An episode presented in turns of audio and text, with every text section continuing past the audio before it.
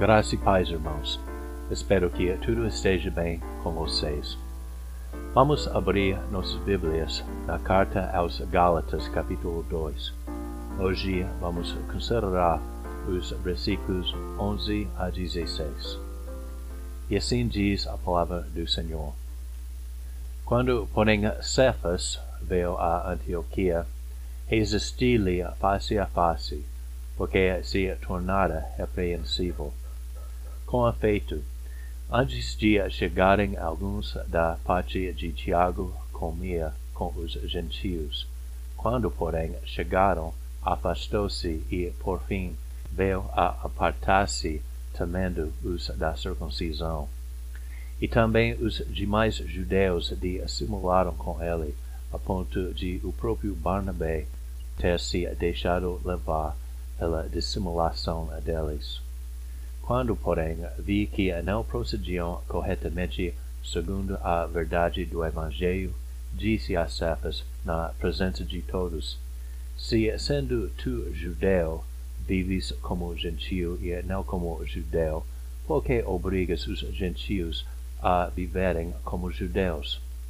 Nós, judeus por natureza, e não pecadores dentre os gentios, sabendo, contudo, que o homem não é justificado por obras da lei, e sim mediante a fé em Cristo Jesus. Também temos crido em Cristo Jesus, para que fôssemos justificados pela fé em Cristo, e não por obras da lei, pois por obras da lei ninguém será justificado. O ponto principal que quero destacar nesse sermão é que a justificação pela fé deve ser defendida contra a falsa doutrina. É uma realidade infeliz que a Igreja de Cristo esteja dividida por tantas denominações. Uma das doutrinas que tem feito mais para destacar nossas diferenças é a doutrina da justificação pela fé em contraposição há por obras da lei. Esta linha divisória surgiu na Igreja da Galácia, foi a base do debate entre Agostinho e Pelágio, entre os reformados e católicos, e continua a ser a questão principal entre calvinistas e arminianos. Contudo, ainda que é triste que a Igreja seja dividida por causa deste debate, não podemos ceder na defesa da justificação pela fé, porque não há evangelho sem esta doutrina tão importante. Durante esse sermão eu tenho três pontos que eu quero destacar. O primeiro é que a justificação pela fé não admite a acepção de pessoas. O segundo ponto é que a justificação pela fé é uma doutrina absolutamente divina. E o terceiro ponto é que a justificação pela fé deve permanecer pura e inviolada. Acerca do primeiro ponto, que é a justificação pela fé não admite a acepção de pessoas, vamos considerar os versículos 11 e 12. A palavra diz: quando, porém, Cefas veio a Antioquia, resisti-lhe face a face, porque se tornara repreensível. Com efeito, antes de chegarem alguns da parte de Tiago, comia com os gentios. Quando, porém, chegaram, afastou-se e, por fim, veio a apartar-se, temendo os da circuncisão. Nesses versículos, Paulo continua a falar sobre sua interação com os outros apóstolos. Como foi notado anteriormente, isso foi importante por duas razões. Primeiro, para defender sua autoridade como apóstolo, e segundo, para estabelecer a aceitação unânime entre os apóstolos que a doutrina de Paulo originou do próprio Jesus e por causa disso tinha autoridade divina. Esta aceitação unânime foi abordada no último sermão e agora Paulo está voltando para defender sua autoridade entre os outros apóstolos. Os falsos apóstolos da Galácia, ou judaizantes como eles são frequentemente chamados, tinham posto em causa a autoridade de Paulo, como se ele fosse de algum modo inferior aos outros. Essa questão deve ter surgido pelo fato que Paulo não andava com Jesus e os outros discípulos durante os três anos do ministério dele. Mas antes, Jesus escolheu Paulo como apóstolo por meio de um encontro sobrenatural depois da sua morte na cruz e da sua ressurreição. Então foi necessário que Paulo estabelecesse sua igualdade com os outros apóstolos. No versículo 11, Paulo começa a relatar seu confronto com Pedro, que ele chamou por seu outro nome, Cefas. Esse evento realçou sua autoridade em comparação com os outros, porque Pedro foi comumente considerado o mais proeminente entre os apóstolos. De fato, Pedro se destacou entre os outros por causa da sua fé, liderança e amor por Jesus. Porém, nesta ocasião, ele se mostrou fraco, temendo a opinião dos outros.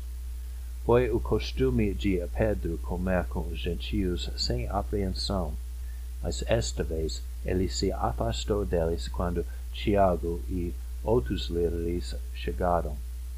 Chama-se esse tipo de comportamento fazer acepção de pessoas, como se lê em Tiago 2.1. A palavra diz, meus irmãos, não tenhais a fé em nosso Senhor Jesus Cristo, Senhor da glória, em acepção de pessoas. O que Tiago queria dizer com isso é que não devemos estimar as pessoas de tal modo que se dá preferência indevida a elas à custa de outros. No caso presente, Pedro deu preferência a Tiago e os da circuncisão, como Paulo os chamou, à custa dos gentios. Podemos imaginar como isto pareceu aos gentios. Eles foram excluídos da comunhão de Pedro, que foi considerado o apóstolo mais importante de Jerusalém. Como então os gentios podiam reganhar essa comunhão, senão por circuncidar-se e começar a viver como judeus? Em outros termos, pareceu que não tinham parte nenhum de Cristo sem observar as leis cerimoniais dos judeus. O segundo ponto que quero destacar é que a justificação pela fé é uma doutrina absolutamente divina. Acerca disso, vamos considerar os versículos 13 e 14. A palavra diz: E também os demais judeus dissimularam com ele, a ponto de o próprio Barnabé ter se deixado levar pela dissimulação deles quando, porém, vi que não procediam corretamente segundo a verdade do Evangelho, disse a Cefas, na presença de todos, Se, sendo tu judeu, vives como gentio e não como judeu, por que obrigas os gentios a viverem como judeus? No versículo 13, o texto diz que Barnabé e os demais judeus dissimularam com Pedro. Isso quer dizer que todos sabiam bem que não agiam corretamente, especialmente no caso de Pedro, porque frequentemente comia com os gentios. Por isto, Paulo disse no versículo 14: Se sendo tu judeu, vives como gentio e não como judeu, por que obrigas os gentios a viverem como judeus? Pedro falhou em seguir seus próprios padrões. Na sua fraqueza, ele não estava pensando sobre o que seria melhor para a igreja, nem sobre como suas ações afetariam o ministério de Paulo aos gentios. Afinal, a liberdade cristã sobre a qual Paulo pregava foi contradita pelas ações de Pedro. Como então podia Paulo manter a fé dos gentios se os líderes da igreja não observassem as mesmas doutrinas. Por isso foi necessário repreender Pedro perante todos. É uma consolação grande para nós saber que as colunas da igreja, como Pedro, às vezes enfraqueceram e pecaram. Quando enfrentamos nossos próprios pecados e fraquezas, é bom lembrar-nos que os apóstolos, os homens escolhidos pessoalmente por Cristo, eram pessoas como nós e que tinham que superar as mesmas dificuldades que nós temos. Lutero disse: Os apóstolos não tinham nenhuma vantagem sobre nós, exceto o apostolado. Nós possuímos os mesmos bens que eles, a saber, o mesmo Cristo, o mesmo batismo, a mesma palavra, a mesma remissão de pecados. Esse confronto com Pedro mostrou, mais uma vez, que a autoridade de Paulo não foi inferior à dos outros apóstolos. Ninguém entre a liderança da igreja questionou sua posição no apostolado durante este incidente. Paulo foi nomeado pelo próprio Cristo, que o encontrou pessoalmente na estrada para Damasco, e ele ocupava este ofício com autoridade igual aos outros apóstolos. Além disso, esse confronto com Pedro mostrou a natureza absoluta da palavra de Deus.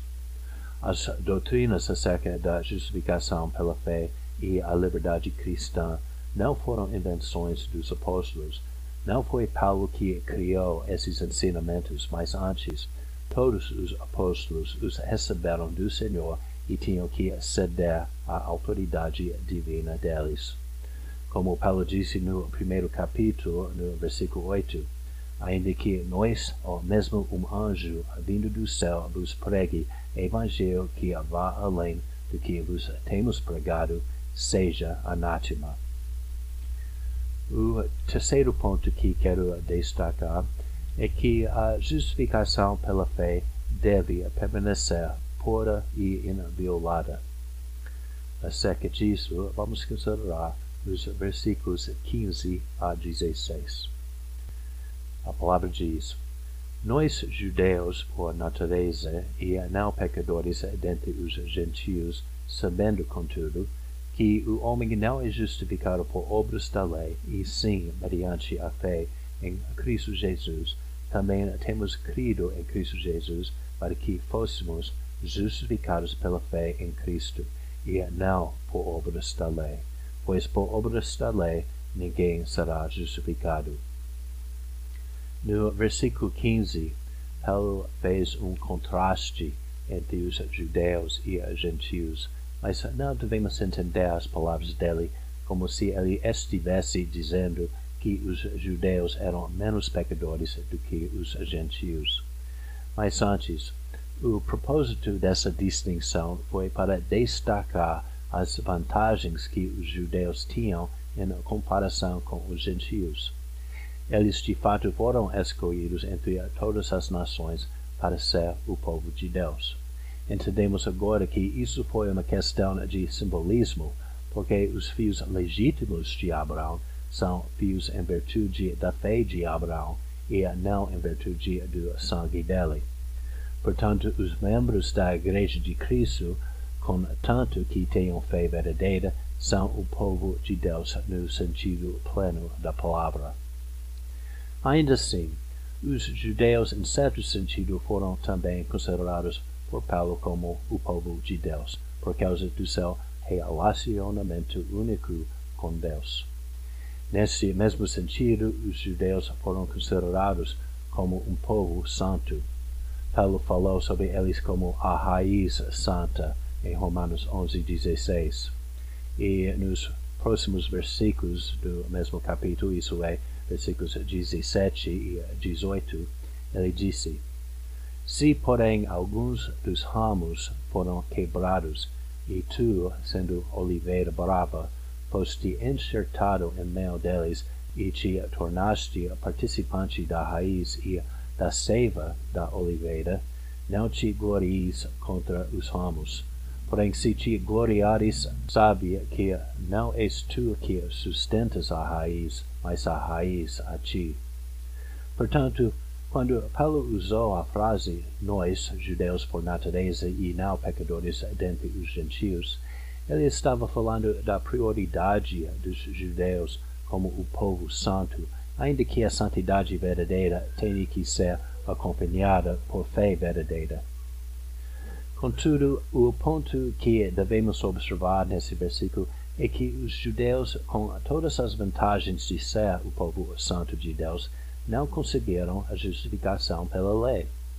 Isso foi o ponto que Paulo estava enfatizando com essa distinção.